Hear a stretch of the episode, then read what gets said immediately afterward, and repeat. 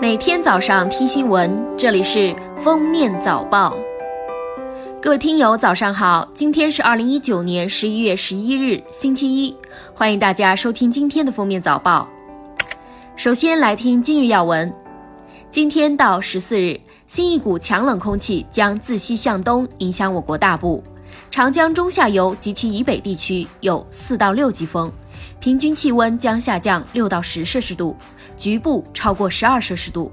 新疆北部、西北地区东部、华北北部和西部及东北地区有小到中雪或雨夹雪，局地有大雪或暴雪。中国人民银行定于十一月十八日发行二零二零中国庚子鼠年经营纪念币一套，该套纪念币共十七枚，其中金质纪念币十枚，银质纪念币七枚。均为法定货币，面额从十元到十万元不等。第二届中国国际进口博览会十日闭幕，中国国际进口博览局副局长孙成海介绍，此次进博会交易采购成果丰硕，按一年计，累计意向成交七百一十一点三亿美元，比首届增长百分之二十三。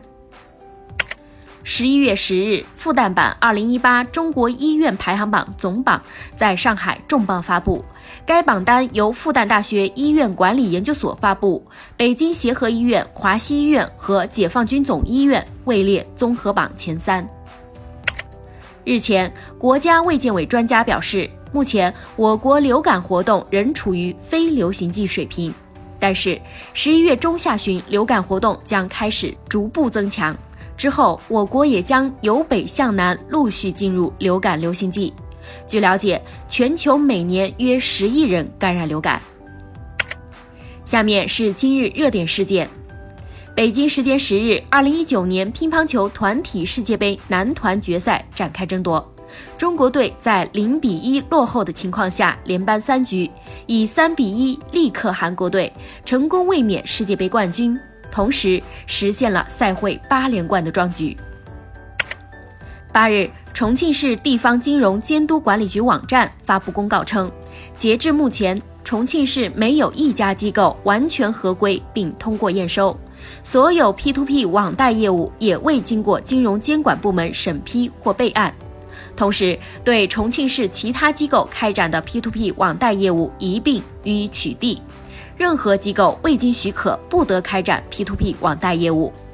公告表示，P2P 网贷机构的业务终止不影响已经签订的借贷合同当事人有关权利义务。北京海淀法院十日通过微博透露，电影《烈火英雄》因涉嫌抄袭被起诉。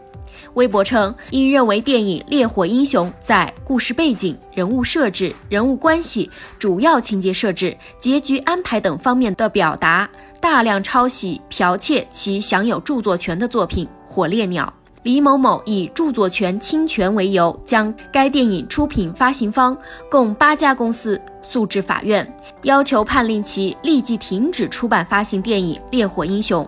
在全国性媒体或法院认可的书面声明，向其公开赔礼道歉，赔偿经济损失三百万元。近日，网上爆料称，大庆油田总医院以没有床位为由拒绝接收产妇，致产妇因延误治疗死亡。十日，大庆市卫健委发布情况说明称，涉事相关医务人员已停止工作，配合调查。待尸检报告出具后，将依法依规追究责任。最后来听国际要闻，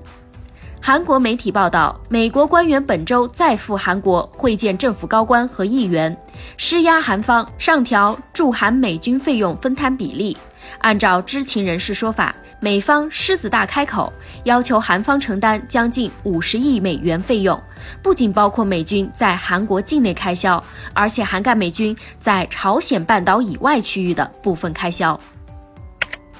美国加利福尼亚州林业和消防局七日说，加州今年以来最大山火金卡德已被完全扑灭。据了解，金卡德十月二十三日燃起，累计过火面积三百一十平方公里，几乎占到今年一月以来加州所有火灾过火面积的三分之一。超过四百座建筑受损或烧毁，占今年以来加州所有火灾所致建筑损毁的一半以上。近日，美国纽约市政府宣布，出于安全考虑，将很快搬走位于曼哈顿下城的地标——华尔街铜牛。这座铜牛已在目前的位置安家近三十年，成为华尔街的象征。市政府希望搬走铜牛，以便为行人提供更多的空间，消除游客被过往车辆撞到的风险。此外，一些潜在恐袭目标研究表示，铜牛位于百老汇中间地带，吸引大量人群，有安全隐患。感谢大家收听今天的封面早报，我们明天再见。本节目由喜马拉雅和封面新闻联合播出。